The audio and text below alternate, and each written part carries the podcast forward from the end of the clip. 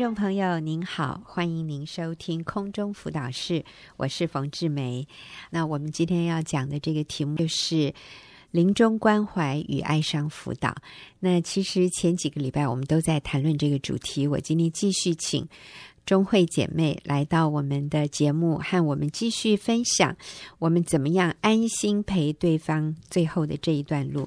临终关怀与哀伤辅导，钟慧你好。大家好，我是钟慧。是，那我们在前几次的节目里面，啊、呃，中慧跟我们分享一个病人，一个临终病人他的需要，所以我们对啊、呃、这个病人有一些基本上的了解了。那现在我们怎么样实际的进行这个临终的关怀呢？嗯，当我们去探访一个就是临终的病人的时候，其实。如果说很简单的来说，我们可以做的三件事情就是关心他，嗯、然后聆听他，然后呃一个适当的回应。所以我觉得，其实我们想的不用那么困难跟复杂，嗯、就是说我们可以问一些关心的问句，关心他的身体、他的呃心理的情绪，还有关心他有关灵性方面。我们可以用一些问句，就是好像破冰一样，就是呃。就是打开这样子一个话题，问问看他说：“哎，睡眠好吗？你的胃口怎么样啊？”然后，嗯，特别是临终的病人，他们常常面对的是疼痛的问题，就说：“哎，那现在痛有没有有没有减缓一点啊？医生怎么样处理啊？”这样子，嗯，其实我觉得这些都是蛮好的一些问句，可以帮助我们就是。呃，关心病人，然后呃，医生怎么说啊？那我觉得其实也不一定是要什么制式的语句，好，嗯，你最重要的就是说，呃，我们用真诚来关怀他。然后，其实有时候你说不出什么话，也是可以表达关心。嗯，好，所以就会给我们在这里的建议哈，临终关怀，我们去探望这个病人的时候，有的时候我们自己心里好沉重啊，我觉得是我们自己觉得很沉重。呃，觉得不知道要该讲什么，所以你给我们的建议就是，我们先关怀。嗯、那你刚刚说关怀的这些问句，就譬如说，呃，你精神还好吗？嗯嗯啊、呃，现在还有什么地方会痛吗？嗯嗯嗯。哦，那呃，你刚刚还讲了什么？医生睡得好吗？呃、睡得好？胃口怎么样？啊，对，对，对，吃的怎么样？哎呦，是哈，好简单哦。可是要我想，我都想不出来，所以。对，胃口怎么样？你吃的怎么样？睡得好吗？还有什么地方会觉得很不舒服吗？嗯哼，呃，就是关心他的这些问句，嗯哼啊，也可以关心他心理方面，就是说，哎、嗯，今天心情有没有比较好啊？OK，嗯哼，心情好吗？哦、对，然后什么事情可以让你放松啊？比较舒服一点，这样子。然后就是，哎，如果说其实我们。更深入的话说，哎，这段时间你觉得最难最难处理的是什么？你有什么担心的事情啊？啊放不下的，其实都可以变成对他的关心。这样，嗯，那在灵性方面，我们刚刚提到是身体还有心理嘛，哈。那灵性方面，我们也可以问他说，哎，你你有没有想要对神说什么啊？嗯嗯，你觉得我可以为你哪一方面可以为你来祷告？嗯，嘿。哦，这句话很很好。呃，你希望我怎么样为你祷告？有哪、嗯、哪些方面你希望我为你祷告的？嗯哼，啊、呃，这个很好。嗯，对。然后，嗯、呃，还有就是可以打开话匣子的，譬如说，哎，你生病这段期间，想到人生你最有意义的事情是什么？最自豪、最满意的事情是什么？嗯，嘿，人生你回顾的时候，你觉得？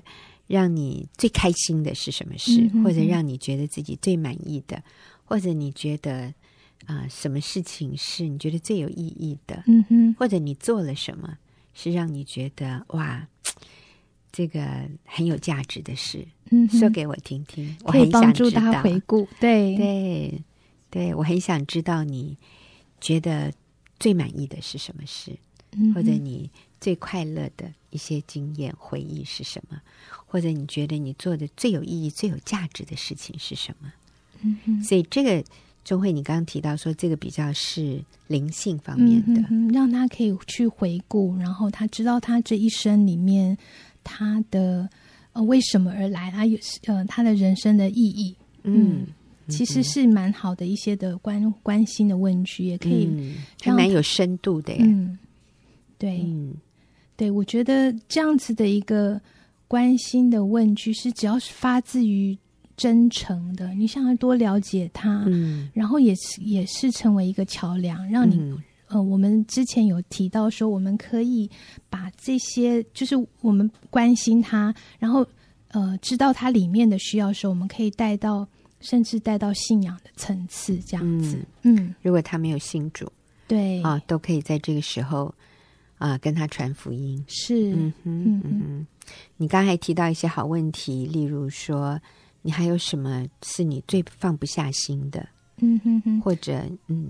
对，这个就是可以帮助他去看到他人生还有没有什么遗憾的部分，嗯，然后可以及时的去做一些呃，做一些呃，去道歉呐、啊，嗯、或是去呃解除他心里面的那种哦、呃、结，或是不饶恕的部分，嗯、这都是我们可以继续接下来去做的部分。嗯哼，嗯哼，对，好，那。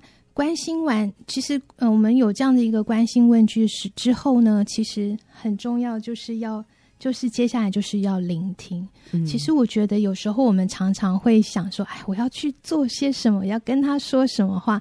其实，如果你能够好好的。呃，就是聆听病人，嗯、就是临终病人他们的心声，嗯、其实就是一个很棒的一个陪伴，跟甚至会带来医治。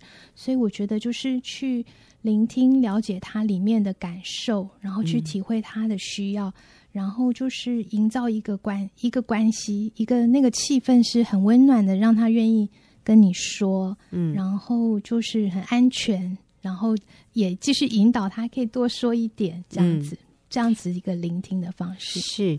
所以这个临终关怀是你能够引导他，让他讲话，你就已经很成功了。对，你都不用讲太多，嗯、呃，不用担心你该讲什么，要讲什么。其实是呃，让他讲，你问一个好问题，让他开始讲的时候，其实对对方来说已经是一个很大的帮助了。对，他在叙说的当中，其实很多时候就在整理，也在做，他在回顾，也是有。我觉得回顾当中也有很多，就是他可以发现到他生命的意义，然后价值，嗯、然后在这个里面就算是一个医治。是，嗯哼，然后他好像找到一个他可以抒发的一个管道，嗯、然后你愿意聆听。那呃，其实我也回想我妈妈。在他人生最后那个阶段，哈，呃，周围的一些护士，甚至就是进去打扫的一些，呃，也不叫工人啦，一些阿姨哈，呃，这些这些人，他们跟我妈妈之间的对话，我觉得，呃，对我妈妈来说都是很有意义的，就是让我妈妈感觉到，呃，这个还是很有生气的。不是死阴沉、死气沉沉的、很恐怖的感觉，就是他们进来很开心的跟我妈妈打招呼，然后就是问我妈妈一些非常简单的家常的，哦，就是哎，你今天看起来 You're looking good, Mrs. Fang。他说哦，你今天看起来不错哦，就是这种好像会提起我妈妈里面的一种啊、正面的感觉的，我觉得都很宝贵耶。嗯，就是病人在这个阶段，我觉得要跟人有互动，而且这些互动是正面的，是他觉得安全的。其实你要说是某种层面的医治，或者我觉得就是一个一个良药，诶，让他在最后这个阶段他感觉好很多。因为呃，如果没有这些刺激跟人的接触，可能是会非常的。愁苦，然后觉得非常的忧伤，然后整天愁愁云惨雾。但是因为有一些人进来进进出出，跟他打个招呼，微笑，呃，送个药过来，送个饭过来啊，笑嘻嘻的对他讲几句话，我觉得就已经非常非常好了。这其实好重要哎。对，其实如果我们可以专注把时间在他的身上，嗯、然后聆听他说他自己的故事，哈、嗯，就是把那个主要的主体是呃重心放在他的身上的时候，就是一个很棒的一个礼物。是，而且我现在回想起来，那个阶段进来看我妈妈跟我妈妈讲话的人，不见得是我们很熟悉的朋友，反而是就是这些医护人员。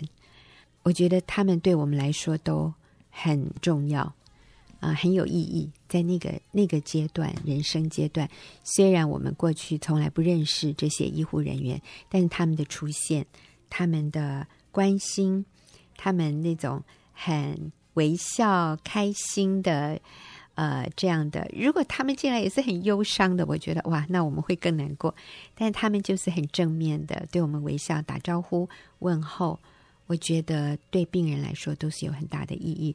那钟慧，你刚才提到说，临终关怀我们可以做的是关心、聆听和回应。嗯，好，那我们强调了怎么关心，用一些好的问句，然后我们就愿意聆听对方说啊，那是很重要的。那回应的这个部分呢？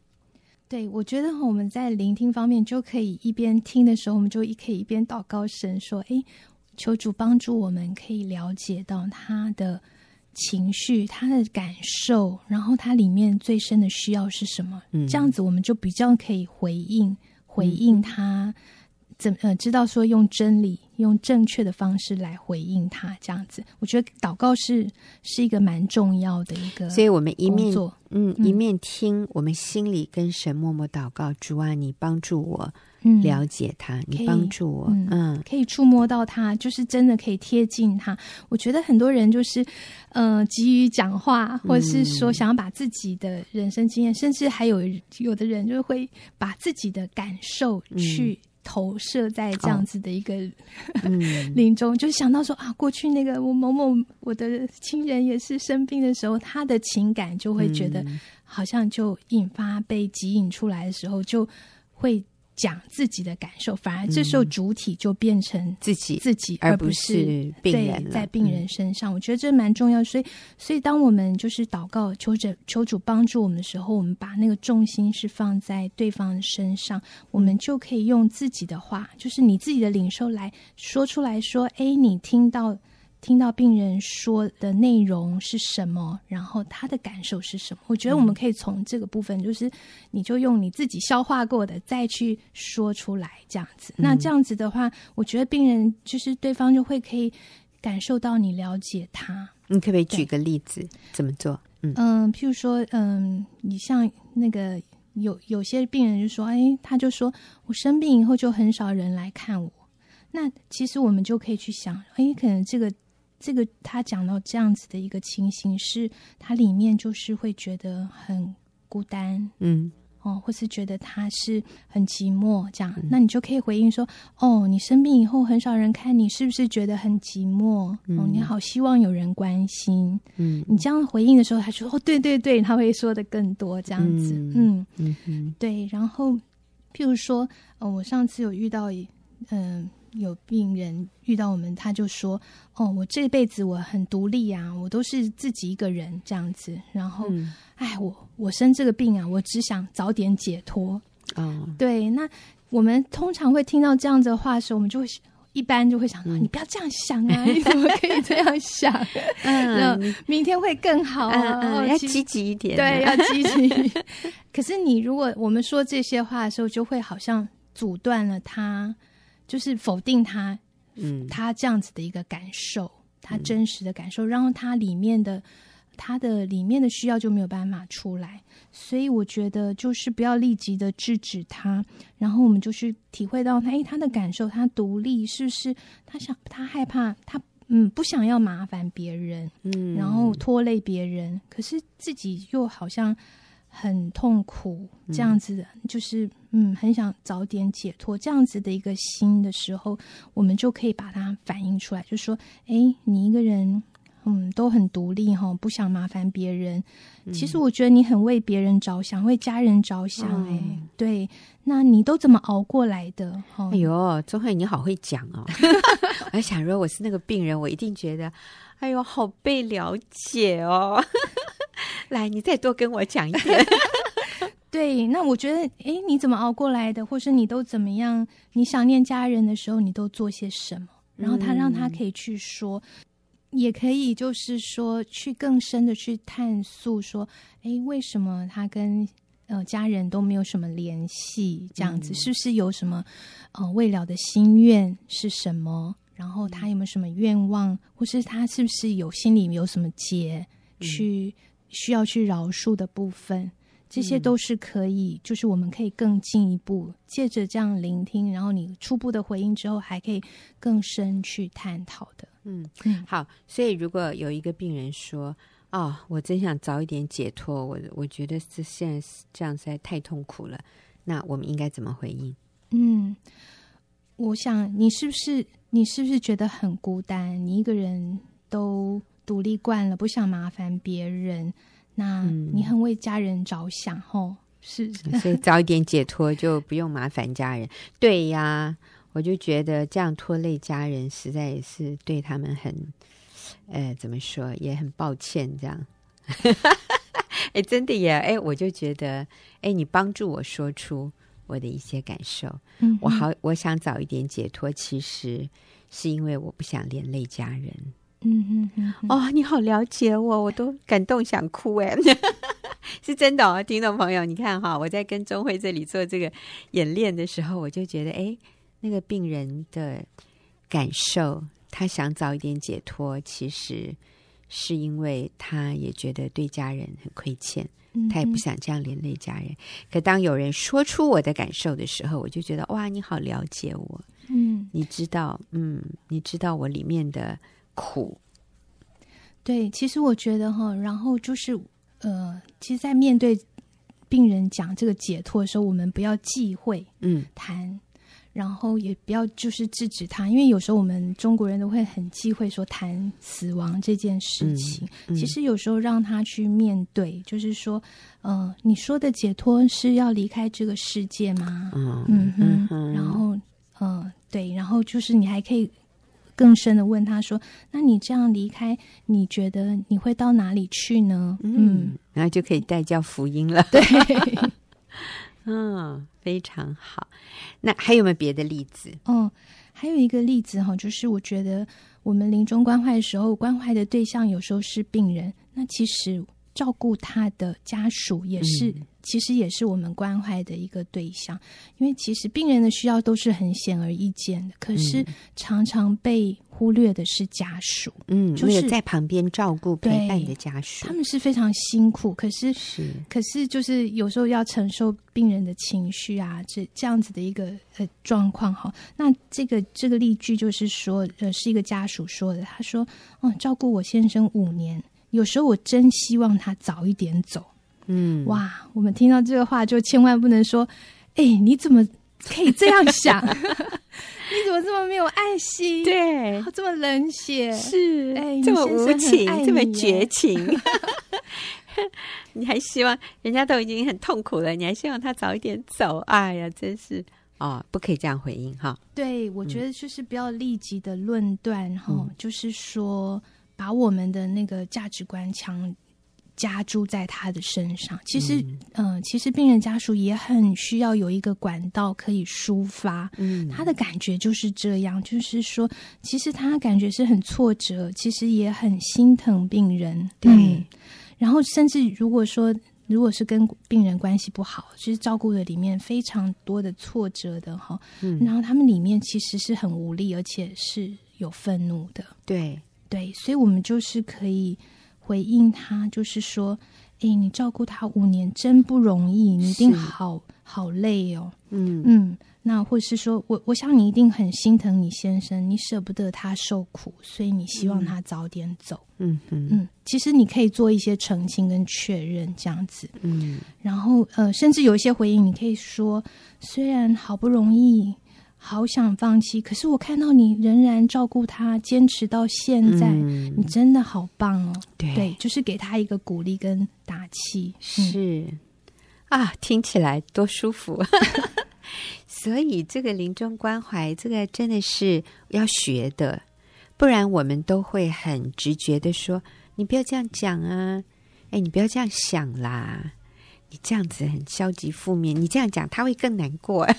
好类似哈，我们好像很想要去纠正他，或者我们很想要叫他不要这么消极负面。可是其实，嗯、呃，对方听了并不会得到帮助，而是像刚才钟慧你这样说的，哦，我知道你这条路这样走了真的是很累，我觉得你好棒，你已经你撑了这么久，真的很不容易，我、哦、都很佩服你。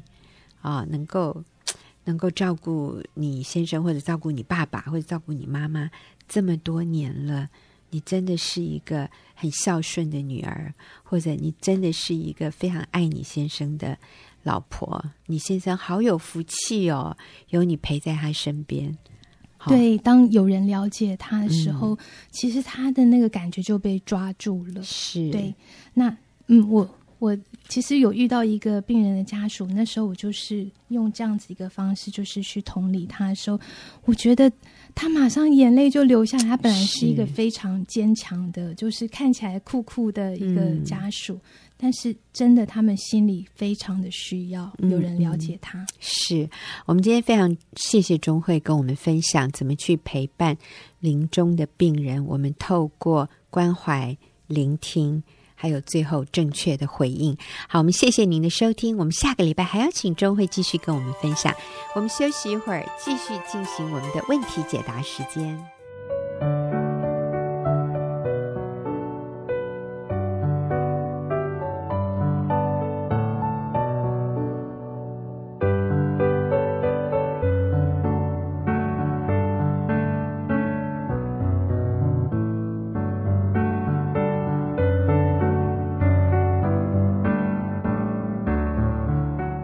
您现在所收听的是空中辅导室。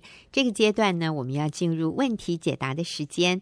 好，那今天我也请到齐丽华姐妹，我的好朋友，来跟我一起回答听众朋友的问题。丽华你好，冯姐好，大家好。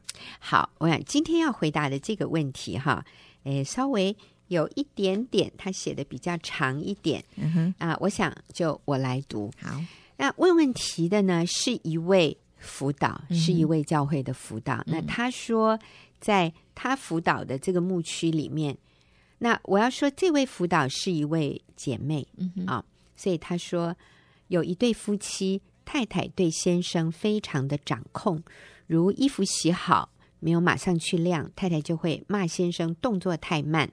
有时先生才刚下班，而太太是全职家庭主妇，哎。太太如果不高兴，就把小孩丢给先生，就算小孩才两岁，一直哭不停，这个太太也不管，直到先生下跪，嗯，她才愿意妥协。嗯，太太对先生总是用威胁的方式逼先生就范，对大的四岁多的孩子，有时候也会赏巴掌啊，甚至会踢小孩。这个小孩其实，在人际关系上已经开始出现问题。先生一直很想要离婚，但他知道这是神所不允许的，所以一直忍耐。太太知道先生很爱她，在乎他，但是她对先生就是会嫌东嫌西的。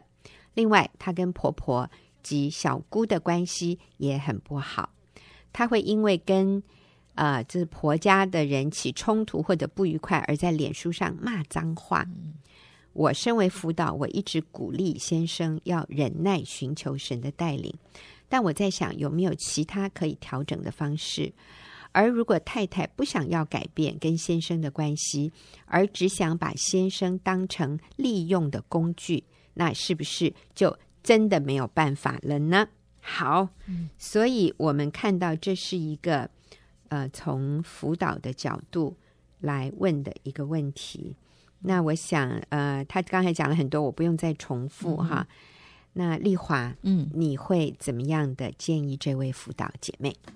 嗯，这位姐妹的辅导，嗯，对，嗯、呃，其实我看了这个辅导写来的信以后，我第一个是觉得他很有爱心了啊，嗯、很爱这个弟兄，爱教会弟兄姐妹的心啊。嗯、那但是我也很替他忧心，忧心，嗯，对，因为他呃看得出来他是异性辅导。嗯，啊，所以他他也呃，他甚至呃呃，就是他讲出的这些细节，我觉得那个如果是一个这个男性对着这个这么了解他，这么愿意倾听，然后这么愿意帮助他，对帮助他的，我觉得同理，嗯，很难让这个。在婚姻上面有挫折、有挫败，然后又这么不可爱的太太，又碰到一个这么了解她的女人辅导面前的时候，她、嗯、很难不对她倾心。你是说这个男、这个被辅导的男士、嗯、这个弟兄很难不对这个女性辅导倾心？嗯、对、嗯，所以你对你觉得有一点忧心，对对对，对这个情况我其实蛮忧心的。所以其实我要先对这个辅导，嗯、呃，要说，我觉得他呃要赶快。把这个辅导的案子转给别人啊，嗯、转给呃，就是就是他是男性，就转给男辅导。嗯、呃，那我们是绝对绝对呃反对异性辅导。嗯，那、嗯、那因为也有很多这样的例子了。嗯，就是是有有可能这位辅导也是一个女传道。嗯，那有可能她是单身，有可能她是已婚。嗯，那丽华，你觉得这个跟辅导本身是单身或者是已婚？是不是说，如果这个辅导是已婚，就比较不危险，或者是单身就比较……我都不晓得要怎么说哈。Oh, no. 嗯，有的人会说：“哎，我已经结婚了，我很安全的。嗯”没有，没有，没有，都不对，不无关，对，无关。对，其实有的时候，嗯，我们或者有的人会说：“我年龄跟他差很多，哎，我比他大十岁，哎，年龄或者小十岁也有可能，大十岁，嗯。嗯对啊，哎，这些啊都是都是要逃避，因为最近有一个新闻呢，我看了其实有点吓到，嗯，就是有一个父母他的小孩是小五，嗯，然后他没有时间去照顾他小五的孩子，所以他就请了一个他的朋友三十三岁的一个男男男性的朋友去照顾那个小五的女生，嗯，结果后来他们两个谈恋爱，哎呦。还发生关系？哎呀，对啊，我真的看到真的是很觉得很、嗯、很不舒服，可是也呃，可是也觉得真的有这种事发生呢，真的年龄不是问题，差二十岁，嗯，二十二岁，二十二岁，二十小五哎，嗯，真的、嗯、对啊，所以真的嗯，这种例子蛮多，所以我们是嗯鼓励这个辅导，就是要赶快把它转转借给异性辅导哈。嗯、那不过我们也是针对他所提的这个。呃，问题的确也有很多辅导，嗯、可能我们辅导女性的时候，就是这个是女辅导，她可能还会碰到，因为她如果在教会是传道人，嗯、或是她真的是做家庭婚姻辅导方面，她仍然会碰到相同的问题，就是有一些女、嗯、女性来问她相同的问题，嗯、可能反过来就是呃是呃都是先生嗯啊的、呃、太太对先生的抱怨这样子，嗯、那。呃，如果是我们辅导同性，然后有类似这样子的问题的时候，那我们其实我要说的一个辅导，我们可以呃请听，可以同理他的这些问题，但我们没有办法帮助他改变对方。嗯，有的时候就是我们的焦点不要放在。你要怎么做去改变你的配偶、嗯、啊？这个不应该是我们的焦点，嗯、或者是我们帮助他说，那你要不要约你的啊配偶来我们啊来跟他谈谈？嗯，就是我们好像帮助他想要去改变他的配偶配偶，所以请他来谈谈。嗯，那个其实都不是对，不需要这样，对，也不需要对，所以我们。嗯，焦点不能放在就是帮助他去改变对方，应该是帮助那个来寻求辅导的人，帮助他改变自己。好，所以我来澄清一下。所以丽华，你的意思就是，我们不要把焦点放在我给你建议去改变你的配偶，嗯、对，或者是好，那你就把你的配偶交给我，我来帮你改变他。对，反正就是我们的焦点不是要放在。改变配偶是，而是要改变当事人，对，帮助当事人改变自己。为什么要这样？嗯，呃，因为其实圣经上面也没有要我们去改变别人了。嗯，神其实要我们的是改变自己，改变自己，改变别人的这件事情是神的工作。OK，我们神只要我们面对我们自己，然后我们需要用无条件的啊爱来爱对方。那当然还有就是我们很重要的是要传悔改的道。嗯，对，我们要帮助这个人看到他婚姻当中的问题，有的时候常常是呃生命的问题。是，呃，我刚刚看到这位辅导他在描述这个问题的时候，他提到说，嗯、呃，那位妻子对他的先生常常就是会嫌东嫌西。嗯、那其实应该是这位先生跟这个辅导说：“我太太对我嫌东嫌西。”嗯哼。那可是其实这个不也代表这个先生对他太太也是嫌东嫌西？嗯、就是我们其实是要帮助当事人来改变他自己。对，对他对你嫌东嫌西，那你可不可以赞美他？其实他讲了好多都是在啊、哦，对，嫌东嫌西。哎，对啊，就是就这个男的其实对他太太是嫌东嫌西，可是这个男的却说是太太对他嫌东嫌西。所以呃，我们真的是要帮助当事人。改变他自己，而不是把焦点放在好。那我要怎么做去改变对方呢？啊、嗯，其实不是这样的焦点就，就就有一点呃失焦了。嗯，嗯，我们就会觉得充满无力感，因为我们真的无法改变对方。所以我们刚才给这个辅导的建议，第一个就是我们呃避免辅导异性，所以我们会建议你把这个弟兄。啊、呃，转借给教会里面其他的男性的辅导来协助他。好，我们要呃保护我们这个、嗯、保护对方的婚姻，也保护我们自己的婚姻。嗯、所以我们要竖起围篱，就是我们不辅导异性，不然很容易就会产生情愫。对。那第二呢，我们帮助来寻求辅导的这个人来改变他自己。嗯，是。那其实要呃改变自己。的也不是那么容易啦。我要分享我自己的故事。嗯、对对对，其实我呃自己也是曾经在呃呃结婚差不多五五年多的时候，婚姻到了谷底。嗯，那那个时候我是一个职业妇女，所以我常常嗯、呃、在婚姻当中会觉得我付出了全部的心力，然后我又要呃忙家里，还要忙工作，嗯、所以就很累。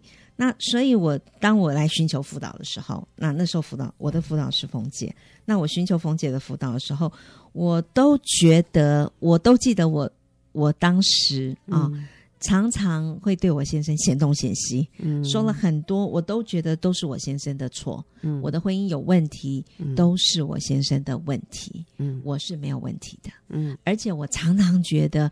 我先生是如此的幸运，可以娶到我，真的是啊！那个时候我常常有那种价值观，觉得他真是祖上积德啊，然后还修了你，对，修了八辈子的福气。那时候，哦、对，真的是很世界的价值观啊。那我都没有看见自己，就是其实我后来后来很久之后，我才。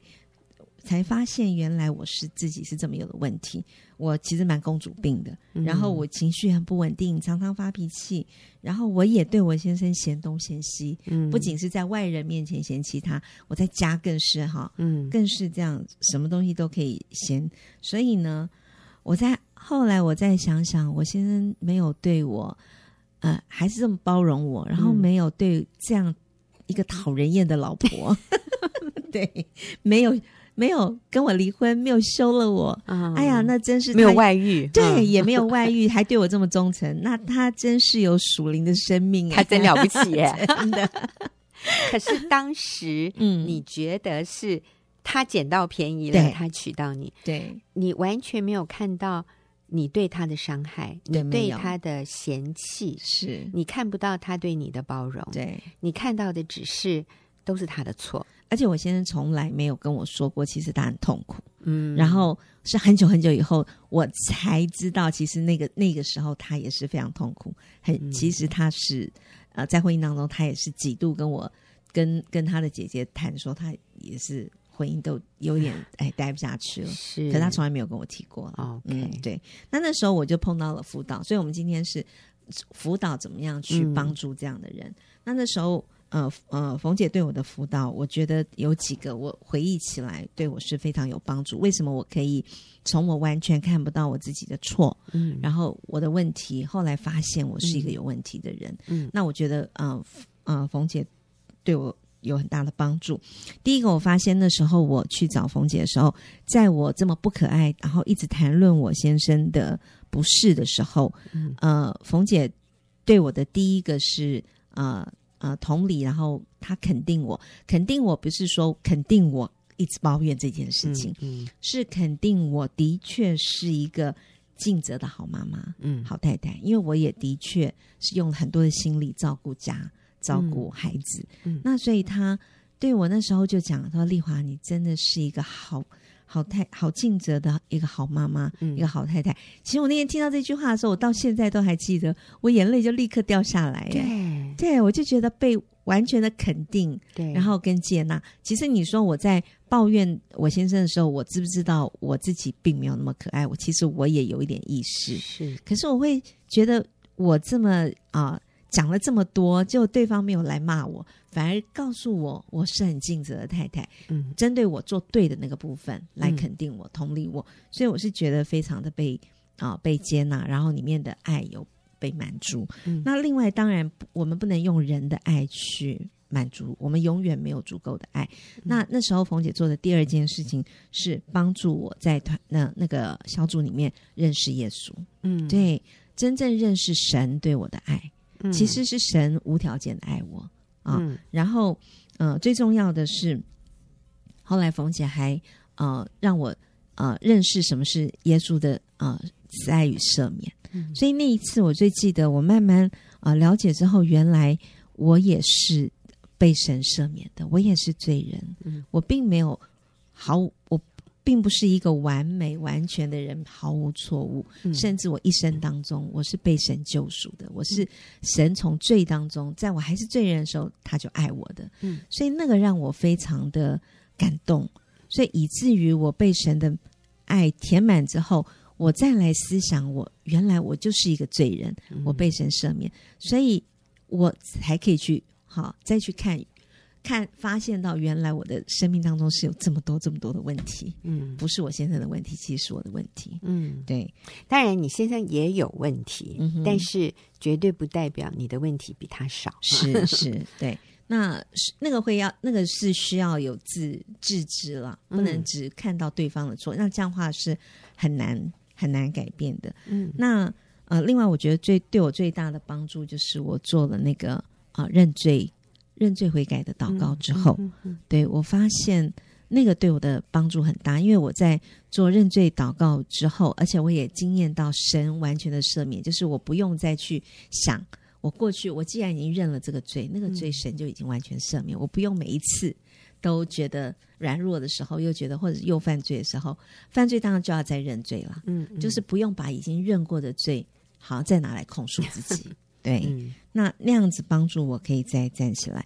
所以，嗯，我们要帮助的是一个辅导，我们需要帮助对方先同理他、接纳他、肯定他做对的那个部分。嗯，那然后呢，再呃帮助他与神连接，认识耶稣真正的啊、呃、赦免与慈爱。